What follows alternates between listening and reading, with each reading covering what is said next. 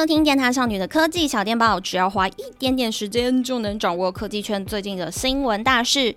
Hello，大家好，我是晴子，好久不见啦。那今天要跟大家聊什么呢？今天要跟大家聊，从上一周到这一周，话题多到一个爆炸，而且你手机 App 里面，我猜大多数都已经有下载这个刚刚新上线 Meta 旗下新的社交平台，它的操作方式跟 Twitter 很像的这个平台，这个平。平台叫做什么呢？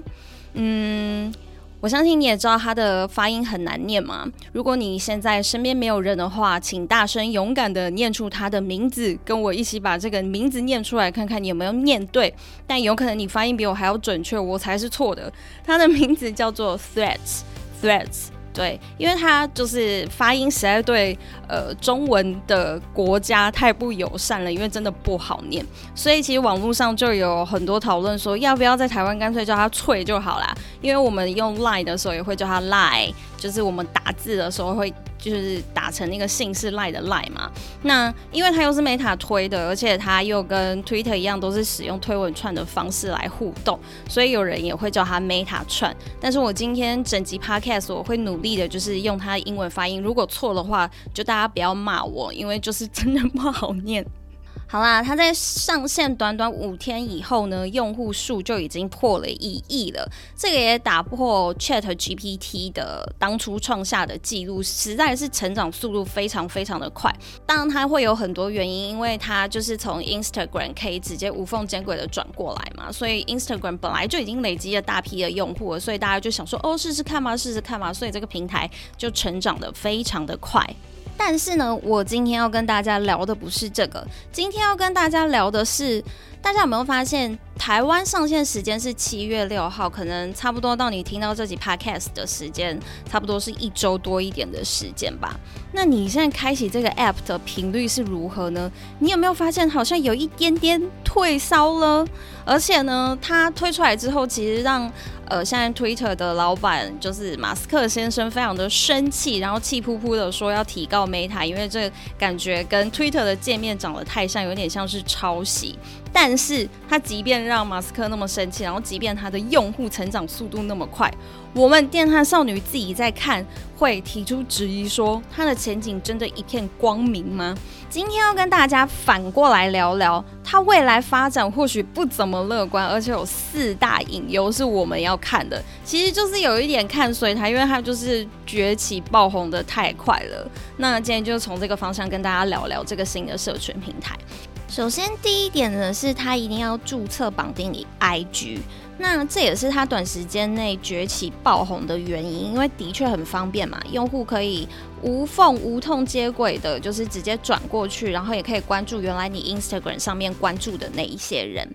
但是呢，它或许也是一步险棋，因为想要用这个 APP 的人一定要有 IG 的账号。但是你想想哦，如果有一天你在 Threads 上面经营不善，或者是留下太多的黑历史，你想要把你的账号删掉的时候，baby，这个时候呢是不能轻易删除的哦，因为你如果要删除你 Threads 的账号的话，你 Instagram 的账号也会跟着一起删除。那解法就只有，如果你在 Threads 上面想要就是讲一些有的没有的，想要变成一个超废的人，然后你或许不想要被发现，那你就是在 IG 上面办一个小账，或者是说你就不管了，你直接就把 APP 删掉。在最后的方法就是，你只能把 Threat 的账号停用，是没有办法彻底删除的。那其实对于用户来说呢，这一点其实蛮不友善的，因为两个账号一定会绑定在一起。那第二点呢，其实就是它安全但不够自由，因为 Threat 现在呢，其实很严格的标榜就是言论控管这件事情嘛，呃，无论是一些比较煽动性的言论啊，或是仇恨的言论，或者是反 LGBTQ 的一些言论，很快就会被下架了。但你要想想哦，Threads 它的界面长得非常像 Twitter，其实有很多 Twitter 的用户是非常死忠。我自己是没有在玩 Twitter，但我身边有很多的朋友，其实他们都有在玩 Twitter。上面其实算是一个言论非常自由的平台，嗯、上面常常会有些十八禁的东西啊，或者是言论比较耸动的一些内容，其实在上面都蛮常会看到。这也是常常在滑 Twitter 的人就是看 Twitter 的一个乐趣。所以在 Threads 上面的话，就是比较难达到。到这一点。而且你不要忘了，就是 Threat 的老板可是我们的。Zucker，那我们过去其实常在 Facebook 上莫名其妙的会被 ban 掉的事情，之后在 Threads 上面会不会发生呢？这个就拭目以待了。那其实它就是，如果言论这么的 peace 的话，会剥夺了用户用这个平台一些小小的乐趣啦。因为反过来说，既然它跟 Twitter 很像，大家就会拿来跟 Twitter 对比嘛。那 Twitter 上面大家都是会想要看一些有趣的啊、五四三的东西。第三点呢，就是 thread 现在虽然这个平台长得非常的干净，但以后非常可能也会有广告浩劫的事情发生。现在呢，它可能是所有的社群平台里面的唯一的一块净土，因为上面没有任何的广告。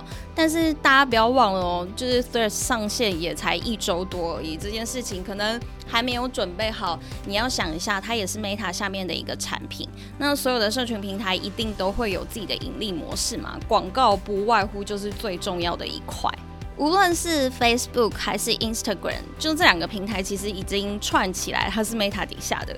然后 Instagram 跟 Thread 又可以串起来，它也是 Meta 底下的。其实你三个平台如果都有注册，你在上面都有一些使用行为的话，其实 Meta 这个集团已经把你的一些隐私权或者是你一些使用记录都记得非常清楚，都在它的资料库里面。所以以后可能不免俗的，还是会在 Threat 上面利用满满的演算法推满满的广告给大家看喽。最后一点也是我觉得最重要的，因为它归根究底，很多人看这个 Threat 的平台，觉得它还是一个致敬 Twitter 的产品而已。Threads 确实是呃拥有庞大的资源啦，但是它无论是它使用的方式啊，或者是界面的设计啊，或者是任何互动的方式啊，其实都跟 Twitter 非常的像。那我刚刚说了嘛，很多人其实对 Twitter 的黏着度已经很高了，那他们有必要再用 Threads 的这个产品吗？除非有朝一日呢，Twitter 真的被就是我们的 Elon Musk 先生就是给。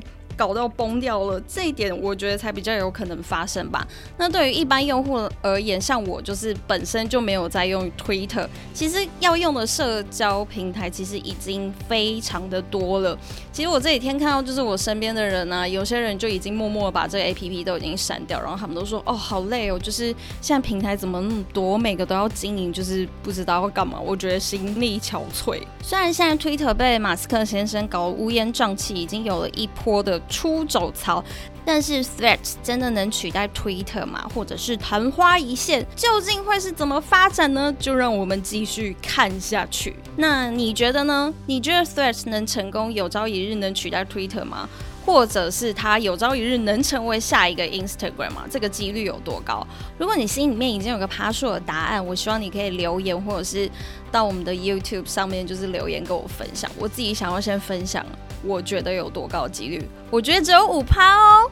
好哦，今天就这样喽。那我们下一期再见喽。等到下一期小电报的时候，我们再看看这个 app 还有没有留在你的手机里面哦。那就这样喽，拜拜。